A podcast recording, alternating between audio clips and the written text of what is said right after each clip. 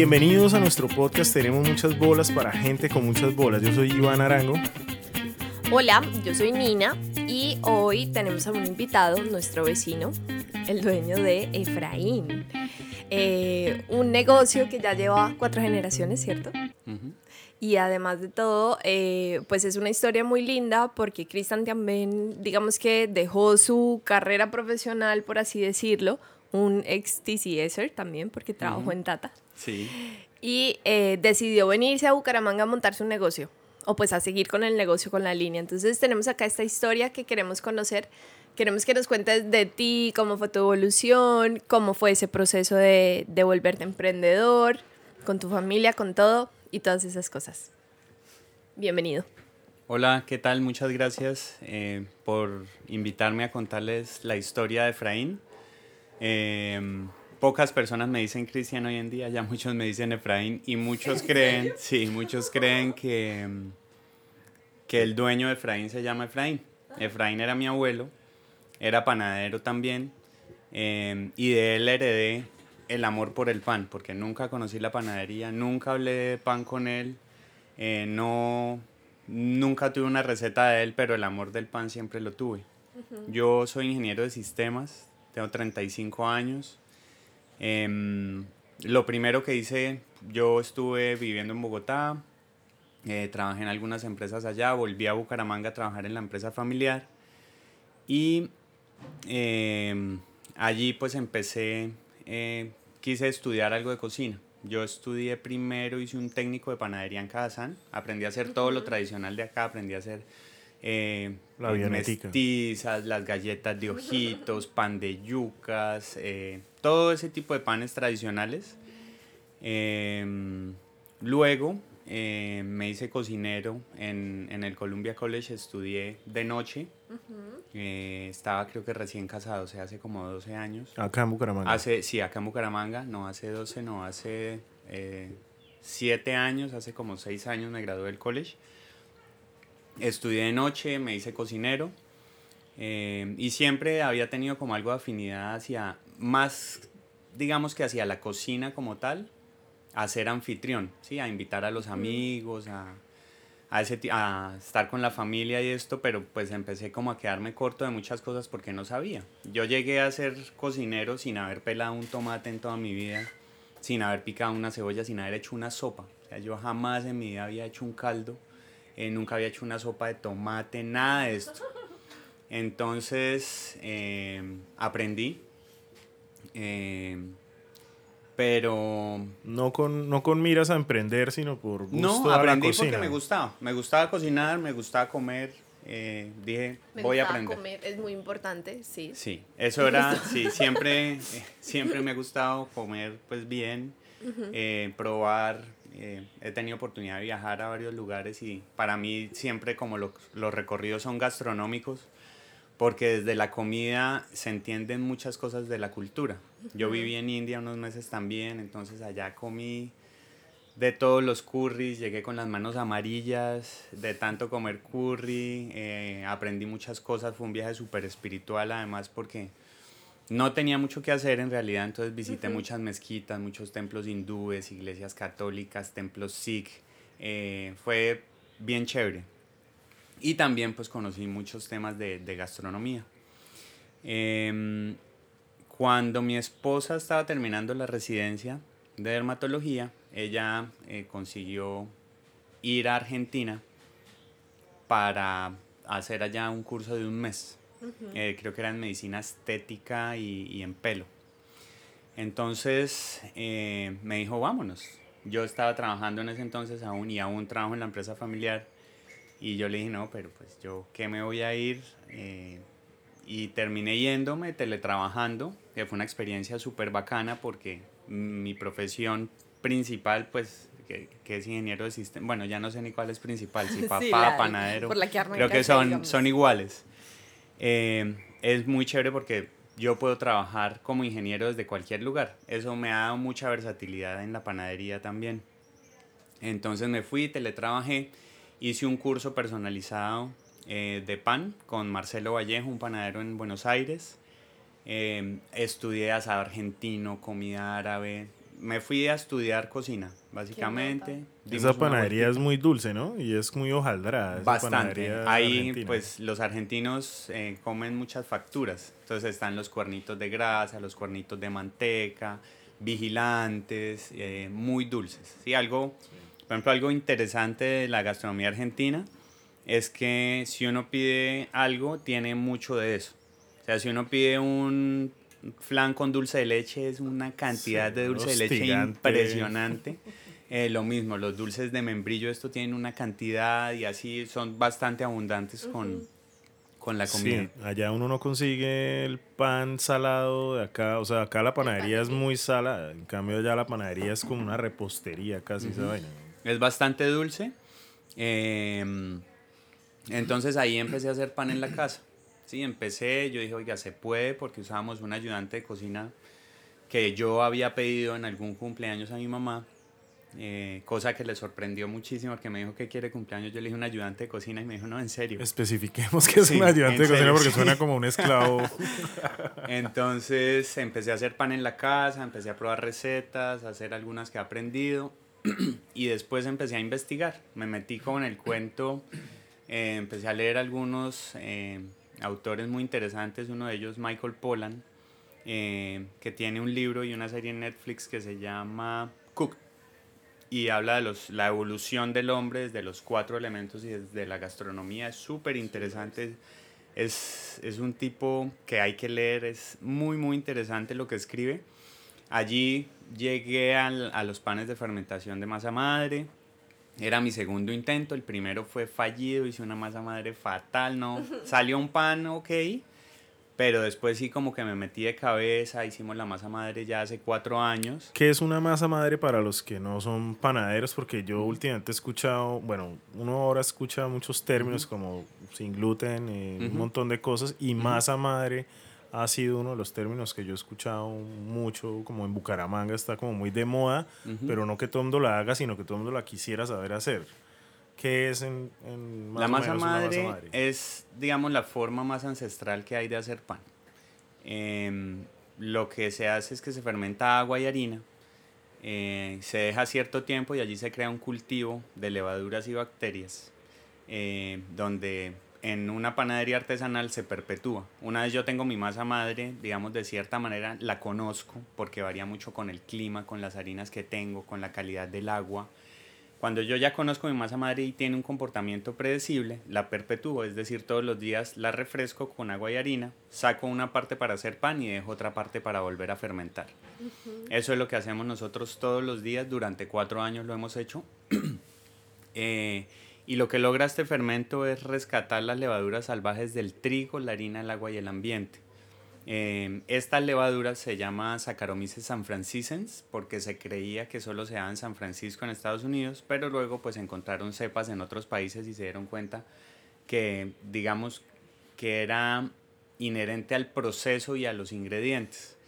Em, lo que logramos eh, con la masa madre es una, son tres fermentaciones que le dan una característica especial al pan. La fermentación láctica, eh, que le da un sabor como a leche. Hay panes que parece que tuvieran queso, pero no. La fermentación acética, que es, eh, le aporta un sabor ácido y es un conservante natural para los panes porque el ácido acético previene la formación de mohos.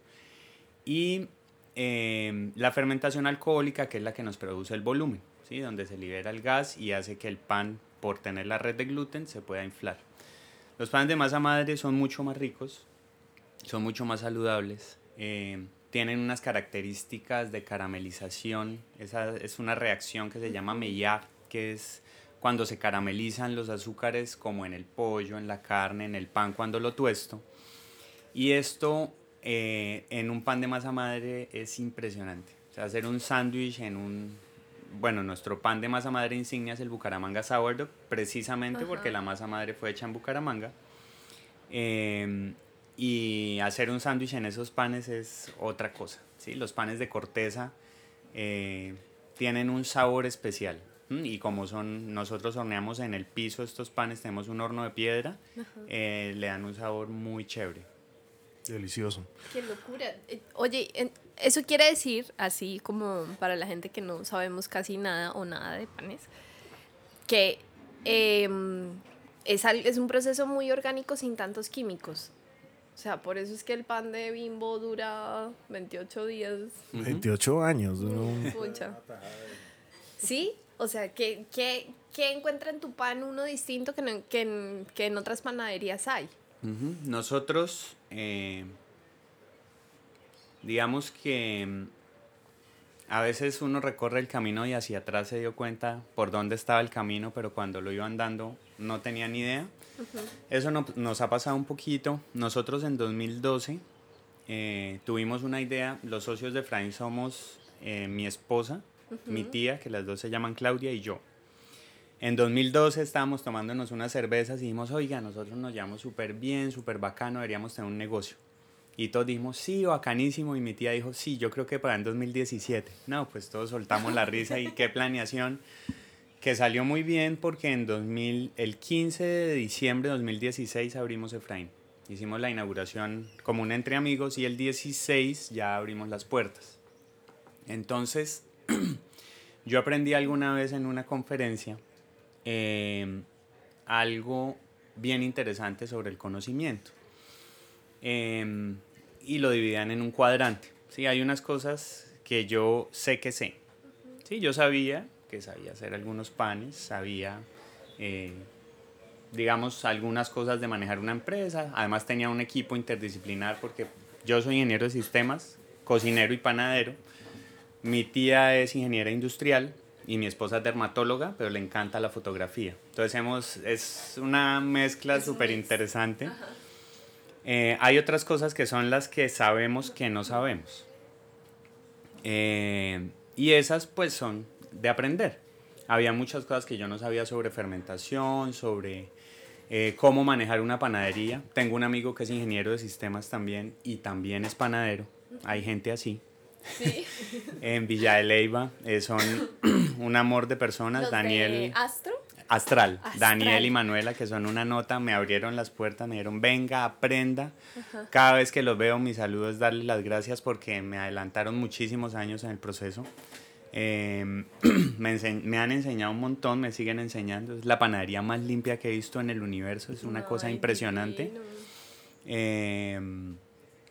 Y pues aprendí, ¿sí? Las cosas que yo sabía que no sabía, las aprendí, ¿sí? Yo no sabía que existían una cantidad de cosas, aprendí. Hay otro cuadrante que son las cosas que uno no sabe que sabe. El ah, no, el maestro. ¿El maestro, no es? ¿Qué? Que ya sabes tanto que se te olvida que sabes de algo. Mm, digamos que son las cosas que yo no sé que sé. ¿Sí? Que, por ejemplo, cómo es manejar un personal de cocina, mm, cómo es manejar eh, unas adecuaciones, ¿sí? algunas cosas que uno va descubriendo en el camino como, uy, yo sabía esto. ¿Por qué? Por la personalidad, por la formación, por la genética, por la epigenética, por, cualquier la oficina. Por, sí, por la oficina, por la vida. Pero hay un cuadrante que es súper peligroso y súper oscuro, que son las cosas que yo no sé que no sé. Y allí fue donde nos quedamos al principio como patinando un poco porque nosotros sabíamos que queríamos tener una panadería, yo sabía algo de panadería. Durante la creación de Efraín tuve que madrugar, no hacer pan, sino a estudiar. Eh, leí muchos libros de emprendimiento, leí libros de panadería, eh, organicé mil veces las adecuaciones, busqué gente, eh, miré videos, leí, hice muchas cosas. Em, y pues compramos un horno que pesa media tonelada, no teníamos dónde meterlo. No, no, yo en últimas iba a alquilar un parqueadero para mover el carro, iba a parquear el horno, pensé en subirlo a la casa, eh, vi en un décimo piso, yo dije, bueno. Finalmente eh, nos entregaron el horno el 4 de agosto y encontramos, nos entregaron la casa el 1 de agosto, que es donde estamos en el Prado y fue, muchas cosas en Efraín han sido así como que al final se resuelven porque sí Ajá. Eh, y bueno, yo dije, listo, la otra semana estamos sacando pan, esto nos va a tomar un par de semanas y recibimos el 4 de agosto y abrimos el 15 de diciembre. Entonces las cosas que yo no sabía que no sabía era todo lo que tenía que hacer con el gas, eh, las adecuaciones eléctricas, eh, las adecuaciones del punto. Em, hice muchas catas, solamente trabajaba yo, entonces yo limpiaba, hacía el pan, amasaba, lavaba después, me daban muchas veces casi me quedaba dormido ahí dos de la mañana, tres de la mañana limpiando, amasando. eh, bueno, ahí pues muchas cosas pasaron. Ahí mm, mi esposa supimos que estaba embarazada el 8 de julio y decidimos montar la panadería como el 3 de julio, algo así. Entonces fue, pues fue muy chévere, pero muchas cosas a la vez. Yo montaba bicicleta, me caí un par de veces, entonces dejé de montar bicicleta, empecé a hacer ejercicio y me diagnosticaron túnel del carpo bilateral, severo en la mano derecha, eh, moderado en la izquierda, o sea, en las dos. Tuve que dejar de hacer ejercicio, eh, entré a terapia, eh, fueron ¿Y de como varias cosas al tiempo. ¿Cómo hacías? No, por, más por, por ser ingeniero. eh, Pero el, el- y amasar Por no los teclados, ¿no? Sí, digamos que, claro, por los teclados y digamos que en- nosotros por el volumen usamos amasadora, Ok. pero hay ciertas cosas que yo debo evitar, los panes más pequeños, hacer algunas cosas debo evitarlas. Igual estoy súper bien, el médico me dijo, pues yo opero pacientes, no exámenes, porque sus exámenes son pésimos, pero yo lo veo bien, entonces... Entonces fueron todas esas cosas, tuve problemas para dormir las últimas semanas, no- me estaba jugando después de todos los ahorros de mi tía, de mi esposa y los míos. Entonces, fue un momento como de mucha ansiedad, eh, probamos los panes, eh, hicimos como ocho open house, eh, la gente iba, probaba, tanteábamos los precios, eh, y bueno, todo parecía que todo estaba bien. eh, faltando una semana no teníamos panaderos, no teníamos cajero, o sea, era una cosa, un frenesí que yo decía, Dios ¿qué mío. vamos a hacer? Aparecieron dos panaderos que no sabían, pero aprendieron muy bien. Eh, hoy en día una Andrea está, se fue a estudiar a Argentina al IAC y Carlos sigue trabajando con nosotros. Y apareció, eh, bueno, me la robé en realidad la otra empresa donde trabajo. Yo le dije, usted se va a trabajar conmigo hoy. Ella era practicante allá y se fue a, a manejar el punto que era Camila Díaz. Entonces todo se dio como a tiempo, se nos acabó el pan desde el primer día. Estuvo muy bien. eh, fueron momentos un poquito difíciles al principio porque fueron muchos cambios al tiempo. Ajá. Dejar de ser empleado también. eh, La rutina. Sí, las Sí. madrugadas ya eran diferentes. eh, digamos que eran varios cambios, pero, pero todo se dio bastante bien. Em, yo creo que yo estuve en Masterchef en 2016. Eso ¿Cómo fue, fue eso? eso fue medio loco también porque el 31 de diciembre de 2015 eh, estábamos pues celebrando en familia el fin de año y un primo que se llama Andrés me dijo, oiga, ¿por qué no se presenta Masterchef? Yo le dije, no, yo estudié cocina, no se puede. Le dije, no se puede. Me dijo, mire a ver. ¿Era solo para amateurs? Eh, en realidad es para personas que no hayan trabajado en cocina. Entonces yo dije, oiga, yo estudié, no he trabajado, pregunté por Twitter, no me respondieron. Yo dije, ok, listo, voy a, voy a enviar la hoja de vida. Entonces le dije a un, a un loco que trabaja conmigo allá en la empresa que hace edición de video y todo. Le dije, oiga, quiere, lo invito a comer, pero entonces llegue cámaras y hacemos un video. Entonces me dijo, listo. Eh, hice un, un pollo al curry, eh, muy chévere, envié el video y yo dije, bueno, ya está. Ya cumplí, ya hice, ya no me quedó ese pendiente. Pues me llamaron, eh, luego tuve que ir a Cúcuta, llevar unas recetas allá. Allá pasé unas entrevistas y bueno, hasta ahí llegó. Luego, pues ahí creamos como un grupo en WhatsApp para hablar los que estábamos en, en Cúcuta, que era un montón de gente. Y eh, no me llamaron. Dijeron, oiga, ya están llamando a la gente para que vaya. La presentación es en Cartagena este domingo. Y yo, ok, lunes, nada, Oye, ¿y martes, nada. ¿Todo te toca pagarlo a ti, como los viajes y eso? No. ¿O ellos te van pagando y te van llamando? Los viajes, hasta Cúcuta yo pagué. eh, de Cartagena en adelante ya no pagaba nada. Bueno, lunes, lunes no me llamaron, yo bueno, es lunes, tenemos hasta el viernes, martes, miércoles, jueves. Yo todos los días estaba que cocinaba, yo dije, no, pues se fue como apagando la ilusión, ¿no? Yo dije, jueves, viernes, nada, oiga, llamaron a tal, llamaron a este, yo dije, bueno, ya está, no pasa nada, así es concursar, ya está. El sábado yo seguía con una ilusión, yo dije, puta, es sábado, esto es día hábil en muchos lados, y no me llamaron. Entonces el sábado yo dije, bueno, eh, hice, recuerdo muy bien, una sopa de tomate con pollo y aguacate para mi esposa, como con unos nachos. Almorzamos y ya está. El domingo nos levantamos a desayunar, eh, salíamos a hacer ejercicio aún o a caminar con mi papá. Em, cuando me llamaron a las ocho y media de la mañana. Cristian, eh, ¿qué más hermano? Habla Juan Carlos. De antemano me disculpo porque se nos había pasado llamarlo. Necesitamos que esté hoy a mediodía en Cartagena.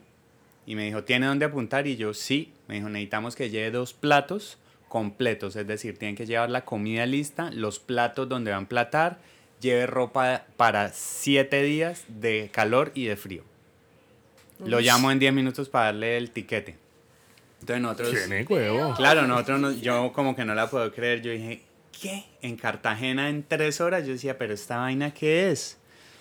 Entonces, bueno, corriendo, llamé a un amigo que es cocinero, eh, que tenía un guayao, una cosa espantosa. Yo le, marica, véngase para acá ya, necesito que me ayude a pensar qué hacer.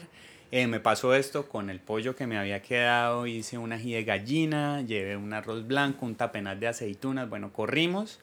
eh, me mandaron el tiquete, eh, de una vez compramos y nos fuimos con mi esposa y ahí empezó como el frenesí. O sea, así como empezó, siguió. Porque nos dijeron, bueno, allá pasé en Cartagena, me entregaron la cuchara, seguí, todo lo demás. Nos dijeron, ustedes van a tener una semana para ir a cuadrar sus cosas. En realidad me dieron un tiquete para devolverme el martes en la noche y otro para devolverme el miércoles en la mañana como a mediodía.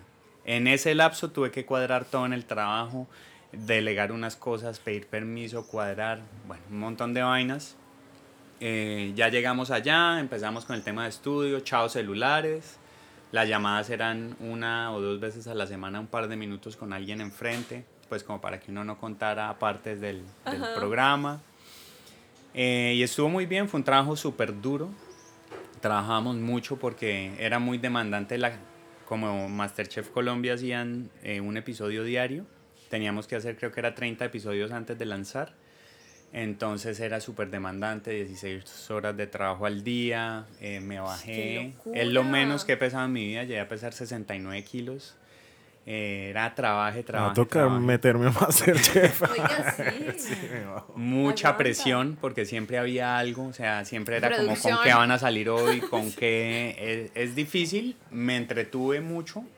Lo que menos aprendí fue cocina y aprendí un montón. Aprendí eh, de las personas, aprendí muchas cosas de la vida en realidad. Para mí fue súper valioso. ¿Hasta qué etapa llegaste tú en Masterchef? Yo salí de octavo, si no, si no estoy mal, fui el número 8 que salió. Eh, salí contento y salí decidido.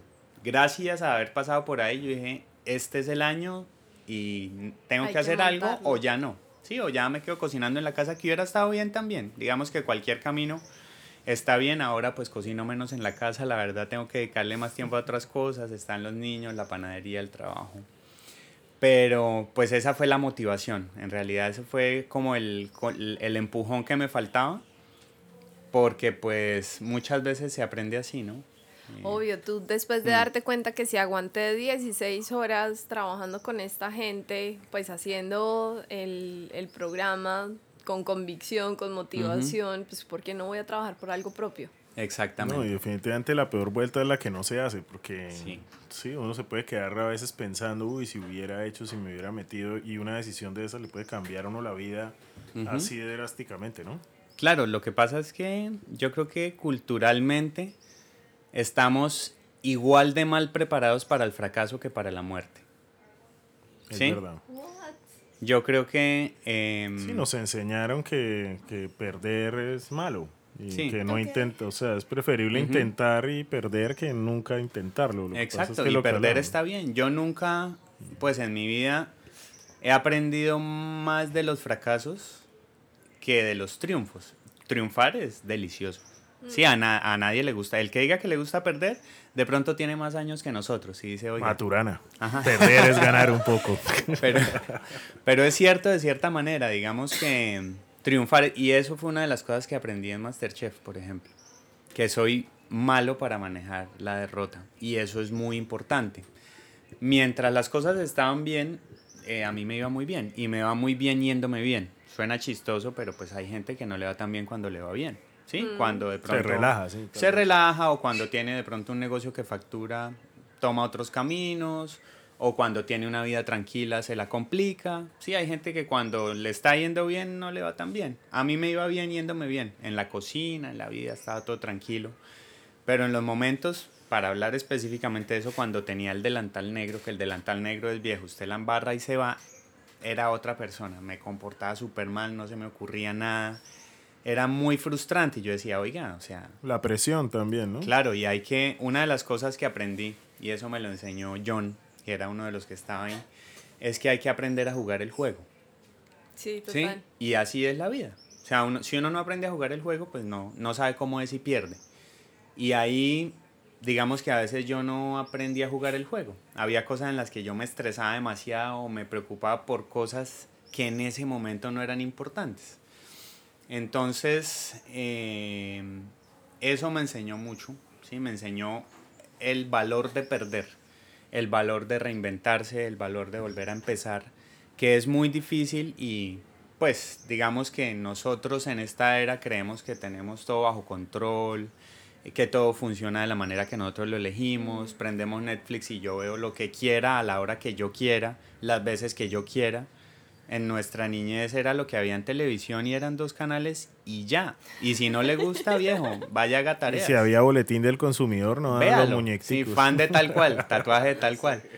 Pero hoy en día tenemos demasiadas opciones de elegir y creemos que estamos en control de todas las cosas, sí, que contemplamos todo y resulta que a veces no es tan así. Por eso comparo eso con, con manejamos tan mal el fracaso como la muerte, sí, porque la muerte para nosotros es un evento supremamente triste que a veces se convierte en algo egoísta porque yo pienso en mi tristeza, no en la liberación de las otras personas o digamos que cada cual tiene un pensamiento enigmático del más allá, ¿sí? O hay una reencarnación, o hay otra vida, o, o hay un mundo paralelo, ¿sí? Pero muchas veces nos centramos en nosotros, ¿sí? En cómo me estoy sintiendo yo. El tema del fracaso también es así. Hay, hay unos eventos muy chéveres que hablan sobre cómo la embarré para aprender y yo he descubierto que equivocándome he aprendido muchísimo más. Lo que pasa es que me ha costado mucho más. Obviamente, nosotros hemos tenido, por ejemplo, en, en Efraín tenemos un pan que se llama quinoa y linaza. Ajá. Es el pan que más vendemos. Es un pan que nunca hemos modificado la receta. Tuve que hacerle un, un par de ajustes, pero como se concibió es. Y yo lo pensé ese día, me iluminé y dije, voy a hacer un pan que tenga quinoa, que sea semi-integral, que sea vegano, ciertas características, que sea más o menos de este rango de precio. Eh, estábamos trabajando con Andrea, lo amasamos, lo hicimos y salió de una. ¿sí? O sea, fue una cosa impresionante. Y yo decía, wow, qué rico. Sí, qué chévere triunfar así y hoy en día vendemos muchísimas más unidades, o sea, 10 veces más unidades de quinoa que de cualquier otro pan. Y es el pan que más hacemos. ¿Qué nota? Entonces, muy rico. Pero para llegar allá seguramente hubo muchos panes que fracasaron, entre Claro, comillas, en este para caso llegar allá. no. Sí, en este caso fue un pan que salió de una. Fue un No, pan total, sí. rico, fácil, es muy bueno, es o sea, es, es como, mejor dicho, la joya de la corona. Yo digo, ya, esto tan bacano. Pero he tenido unas fallas, fue pucha, que me obligan como a reinventarme. Uno de los panes más complejos, eh, por su simplicidad, es la baguette. Sí, la baguette es un pan de concurso que en la Copa Mundial del Pan en, en París es uno de los panes de concurso junto con el croissant. ¿sí? Y debe tener ciertas dimensiones, alguna especificidad de la miga, debe, debe hacer boronas, las orejas deben tener unas cosas, los cortes deben tener una inclinación. Y este es un pan súper retador que le hemos hecho mil ajustes. Eh, de hecho, estuvimos trabajando con, con Harinera Pardo para eh, sacar una harina artesanal nueva que ya, ya están vendiendo. Cambiamos por harina artesanal, mezclamos con panificable, le hemos hecho fermentación mixta, mejor dicho, lo hemos amasado en frío, en caliente, una cantidad de cosas y yo aún no me siento contento. Para mí es un reto y cuando salen bien digo Qué qué chimba, pero no fueron todas. Sí, cuando salgan todas bien, eso yo les prometí guaro a todo el equipo, les dije el día que las saquen todas y no ha pasado. Entonces son retos diferentes, listo, muy rico quinoa, muy bacano, qué bien que lo hayamos sacado una vez, pero qué bacano el reto de la baguette también, sí, que está ahí, que es un pan súper simple, tiene harina de agua y sal, es un pan blanco, largo, súper simbólico porque fue el primer, el primer pan que no era redondo. Entonces hoy es patrimonio de la UNESCO y todo lo demás. Eh, entonces así es de contrastado, ¿no? ¿Cuántos panes tiene Efraín? ¿Cuántos Nosot- tipos de pan? Nosotros tenemos en masas, nosotros hacemos panes, galletas y petits, que son tortas, tenemos 68 tipos de masas. Y de ahí sacamos varios formatos. Por ejemplo, de la baguette sacamos baguette o sacamos de mi baguette. Del Bucaramanga eh, sourdough sacamos el, el batar normal de 700 gramos o lo hacemos en bloque. Eh, entonces, entre formatos, yo creo que podemos lograr casi 100 porque sacamos unos para las novenas, otros para negocios, tenemos panes que estamos haciendo solo para algunos negocios. Eh, y eso ha sido bacano porque es ustedes también tienen ese proceso creativo de ser como un laboratorio, como una fábrica, de decir, oiga, quiero, ¿qué pasa si le metemos, no Sí, sé, jengibre o suero a un pan? ¿Qué pasa si hacemos un pan con cúrcuma? Ahora para septiembre sacamos un petit de naranja y remolacha. Entonces yo dije, oiga, bacano el color, chévere. No me gusta la remolacha casi, yo- pero puedo lograr algo que me guste con remolacha. Y lo logramos también una u otra de en puré no funcionó, luego rayada, sí, pero tocaba más. Le hicimos varias pruebas y ya está por septiembre inicialmente. ¿Cuál es tu pan favorito de Efraín? Mi pan favorito es el Bucaramanga Sourdough. Para mí es el pan más versátil. Eh, es un pan semi-integral con 10% de centeno y 10% de harina integral. Eh, se puede comer al desayuno, para el almuerzo. eh, se pueden hacer sándwiches, se pueden hacer crutones. Ese y la baguette son mis campeones. Aquí tenemos pan enfrente, pero ya me dieron ganas de comer de ese. Aquí, eh, eh, ya iba a decir, aquí Efraín nos trajo, aquí Cristian nos trajo uno de queso y uno de... ¿Cómo es los que nos trajiste? Nevado y quesito. Un nevado que tiene como una queso crema dulce encima, ¿no? Que sí. es como Sí, esa fue- diferente al que uno se comía en las panaderías de. Bucaramanga. Yo te iba a preguntar, porque, bueno, nosotros que también tenemos negocio, muchas veces la gente ve el negocio de uno andando y dice, uy, pero a usted le va súper bien, o sea, usted la tiene clara, o sea, la gente cree que es fácil Mm. que- y que esas cosas se van por osmosis. Ujú. Eh, yo veo que tú tienes un modelo de negocio que al menos en Bucaramanga yo no había visto y mucho menos en panadería, que es casi que on demand. Casi Ujú. que tengo 100 panes de este y salen a las 8 de la mañana y el que lo compró, lo compró. Que pues como publicista me parece muy interesante porque se genera como un deseo de solo hay 100, ¿no? Como cuando uno va a un supermercado le dicen los últimos 10 televisores a este precio. Y eso genera una ansiedad en el consumidor. Eh, a mí eso me ha parecido muy interesante, además que tienen unos en la mañana, tienen otros en la tarde, no todos los días es el mismo pan. O sea, es una estructura muy pensada, casi que compleja, podría pensar uno, pero ya cuando los consumidores entran en la onda, se vuelven casi que fanáticos de esa y, y generan unas costumbres y unos procesos en el consumidor. ¿Cómo, es- ¿Cómo ha sido ese proceso? Pues obviamente sin darnos los secretos de, de Efraín, pero sí crees que se le atribuye el éxito del negocio a ese tipo de procesos y a ese tipo de oferta, o, lo, o eso nunca fue O fue pensado así, o fue casualidad. Un tiro al aire. Mm, No creo, no creo, pero... Pues ¿El hay cosas que sí, hay cosas que no, porque de nuevo, mm, yo tenía mucha ansiedad cuando íbamos a abrir Efraín.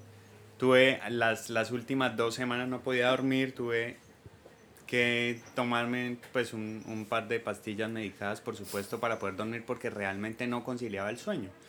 El riesgo era altísimo, pues como les contaba, yo me estaba jugando eh, los ahorros de mi tía, de mi esposa y los míos.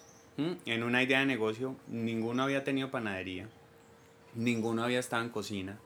Era un modelo de negocio diferente eh, porque el pan no iba a estar abierto desde la mañana. Al principio no vendíamos café, agua, galletas, solo vendíamos pan, únicamente pan. Creo que ni siquiera teníamos sillas. El concepto siempre fue pasar, comprar el pan y salir o pedirlo a domicilio. Eh, todo estaba calientemente calculado, no fríamente. O sea, lo habíamos puesto como en todos los escenarios, habíamos hecho open house, habíamos probado el producto, habíamos de alguna forma como tanteado el precio, eh, habíamos estudiado varias cosas, el pan cada vez es mejor, ¿sí? Al principio yo veo los panes en, en Instagram, por ejemplo, cuando dice eh, recordar un, un post que uno hizo, yo decía, wow, cómo ha cambiado el Bucaramanga, cómo ha cambiado aceitunas, qué bien están. Sí, a mí me sigue dando mucha alegría eh, ver cómo sale el pan. Eh, cada, cada día me quedo en una etapa para ir rotando, a veces amaso, a veces solamente armo, a veces, sí, digamos que trato de concentrarme en etapas Em, y estaba todo así calientemente calculado, pero hubiera podido ser un fracaso. Es decir, yo puedo llevar el mismo modelo de negocio a Cali y allá puede que no funcione ni cinco, ¿sí? Puede no funcionar porque sea un caleño en Santanderia, en un, perdón, un santanderiano en Cali, porque el pan allá les guste de otra manera, eh, por el clima, por muchas razones, por la distribución de la ciudad. Entonces creo que mm, las cosas sí, estudiamos bastante, hicimos el análisis de costos muy bien, hicimos muchas cosas, eh, resolvimos lo que se nos atravesó en la mitad, que hubo muchas cosas que vimos cómo vamos a servir el pan. Los panes son grandes, con pinzas se nos caen, listo, guantes de tela. Eh, los empaques, ¿cómo los vamos a trabajar? ¿Vamos a imprimir? No, entonces nosotros somos de sello, listo. Eh, yo siempre le agradezco mucho a la ciudad por cómo nos recibió, porque nosotros vendemos... ¿Fue una? ¿Fue una la acogida? Realmente sí, fue nosotros desde el día uno se nos acabó el pan, a la gente le gustó mucho, tenemos un conocimiento, yo llevo 10 años estudiando panadería em, y algo como que nos respalda y la gente, eh, digamos que confía en nuestro pan. Yo siempre le he agradecido muchísimo a las personas que nos acompañan desde el principio y a todos los que vienen porque ha sido muy gratificante ver recompensado el esfuerzo, ¿sí? ver que a la gente le gusta el pan, que la gente aparta, que el 24 de diciembre no teníamos pan para vender, por ejemplo. Todo el pan estaba apartado y la gente se ponía brava. He visto clientes que en compran, por ejemplo, los últimos 10 quinoa y llega alguien a comprar quinoa y la otra persona se los vende. Le dice, venga, le vendo cuatro. Ahí enfrente nuestro yo soy como, wow, o sea, nunca había visto esto. La gente le da prueba del pan a la gente desconocida. O sea, le dicen, no abro el brioche, mire, coja un pedacito, coja, yo tengo aquí baguettes. Es súper gratificante. Una cultura completa alrededor del pan. Sí, ha sido muy chévere. lindo, sí. Y creo que ha tenido mucho que ver eh, la suerte, las estrellas, Dios porque la idea estaba buena. La idea estaba chévere, pero una idea chévere no garantiza un negocio que funcione. ¿Con cuánta gente estás trabajando hoy en día? ¿Cómo, ¿Cómo ha ido creciendo ese equipo? Nosotros comenzamos tres personas, ya somos diez. Eh, tenemos vehículo propio, que es nuestro tuk-tuk que ven rodando por ahí a 38 kilómetros por hora. Efraín, Efraín. A 38 kilómetros por hora. Que ese tuk ha sido una nota porque. No, acá nos levanta todos los días a las 7 de la mañana. Sí, suena bastante, ahorra un montón de combustible. Eso ha sido súper bacano porque recorrimos 5 mil kilómetros con 300 mil pesos. Wow, y carga media tonelada es una nota. Néstor, quien maneja el tuk es hermano de mi abuelo. Entonces ha sido muy bacano, me cuenta cosas de mi abuelo que yo ni conocía, de mi bisabuela también. Entonces creo que muchas cosas se alinearon para que nos funcionara. Eh, le hemos metido el hombro desde el día uno y se lo seguiremos metiendo. Nosotros hacemos, pensamos y decimos las cosas como queremos que sean. O sea, no, así como es el pan, nosotros no usamos ni conservantes, ni saborizantes, ni colorantes, ni nada que no es. Si a nosotros un pan nos salió chiquito, lo vendemos más barato. Oye, ese, ¿Mm? el, el, dicho de, de Efraín, pues el, el, lema que ustedes tienen, ¿Mm? ¿de dónde salió? Le devolvemos al pan lo que... Volvió, el tiempo. Esto surgió así como por accidente charlando. Eh, y el tema es que el pan sufrió un cambio hacia la industrialización que lo volvió algo que no era. Sí, hay, hay empresas altamente industrializadas que usan 20 em, ingredientes para hacer un pan. Yo uso 3 para hacer un pan que es delicioso y el sabor del pan viene del tiempo. El tiempo no se reemplaza por nada. nueve mujeres no pueden tener un hijo en un mes. ¿Sí? Y lo mismo pasa con el pan. Quieto. eso eso le salió la filosofía de la mi tía, mi tía. Pero es cierto, o sea, yo no puedo pretender que un pan como el Bucaramanga Sourdough que se fermenta 24 horas la masa madre, luego este pan se fermenta por casi 6 horas, hacerlo en una. ¿Sí? Coger un, venden masa madre en polvo, coger masa madre en polvo, subirle la temperatura, usar agua de otra manera para que crezca más rápido, eso se nota en el pan. La verdad es que a mí, a mí me han invitado como a conferencias y cosas y muchas veces me preguntan que yo qué pienso de por qué los negocios en Bucaramanga no duran o por qué, sí, como que las cosas son tan, tan fugaces en Bucaramanga. Y yo creo que mi respuesta está muy dada a ver un negocio como Efraín, o sea, a un producto pensado, a un producto honesto, sin pretensiones, con una comunicación clara, con un amor por el pan, que hasta en las camisetas de yo amo el pan, o sea, son cosas que parecen sencillas, pero que realmente cuando son tan honestas a la hora de emprender, generan una conexión brutal con, con los consumidores. Y dicho eso, felicitaciones porque el producto es increíble. Em, ¿Qué viene para Efraín? ¿Qué va a pasar ahora? De, de esto, eh, digamos que hablamos de, de la, del tema de los negocios, porque si acaban, yo creo que hay que tener un nivel de autocrítica suficiente, ¿sí? De poner una idea a prueba, de jugársela, hay que meterle unos pesos para regalar unos productos a ver qué tal funcionan, hay que entender que las cosas pueden fallar y si el negocio falla, no me puede fallar la vida. ¿Sí? Yo no puedo decir, me voy a jugar aquí lo de la universidad de mis hijos y si no sale, miro a ver cómo resuelvo. Jueguese la mitad. La otra mitad la consigue, pero no se la, la del hijo mayor. La, del hijo, menor. La del hijo menor. El hijo menor le da tiempo. Bueno, pero los míos se llevan año y medio, entonces estoy jodido. El primer semestre le tocó compartir. Pero eso, digamos, pasaba con nosotros. Cada uno tiene su empresa independiente.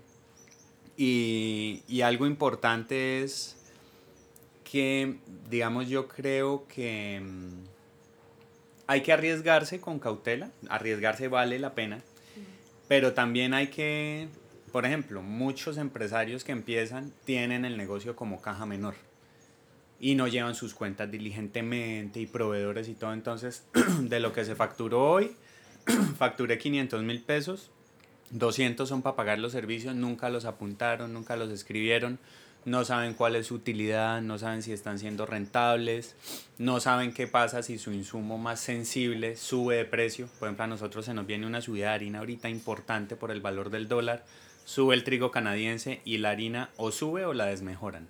¿Mm? Nosotros trabajamos con una línea, digamos, top de harina que, que logramos desarrollar con Harinera Par de una empresa santanderiana también.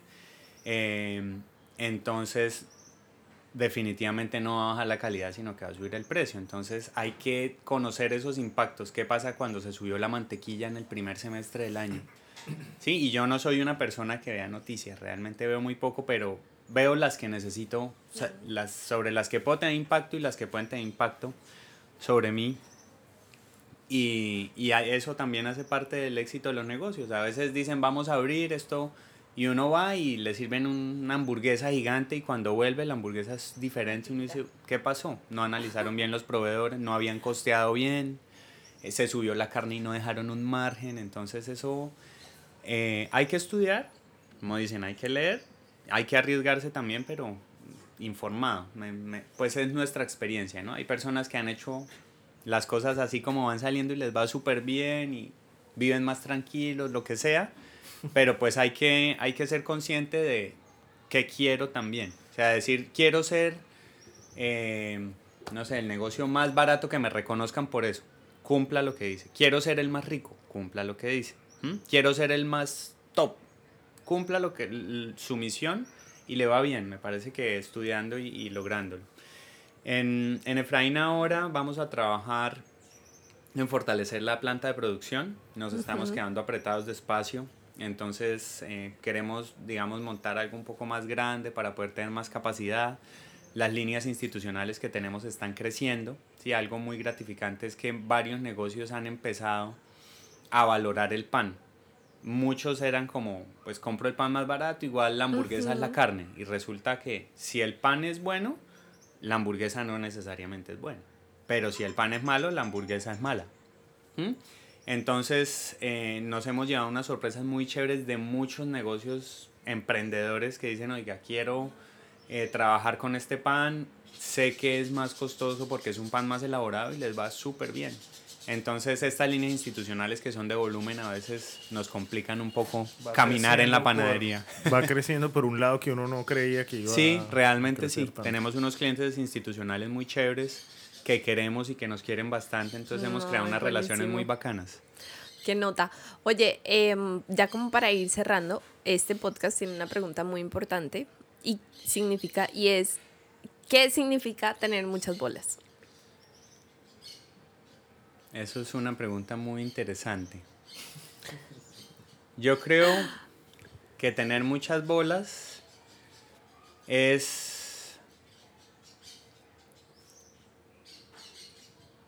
saber arriesgarse. Saber a qué se le mide y conocer las realidades a las que se va a enfrentar y, metérsele. Sin miedo. No, mentiras, con miedo, pero metérsele. no, pues si no, no sería un riesgo. O sería un, un kamikaze, mejor dicho. Sí, así es. Bueno, Cristian, la verdad es que muy bacano, una charla muy chévere, muy en caliente, como, como dicen ustedes. Felicitaciones por ese negocio de familia tan chévere. Em, incluso pues aquí que somos vecinos en el negocio, hemos visto nuevamente un ambiente súper sano, súper buena onda, desde la gente que trabaja para Efraín o para Cristian.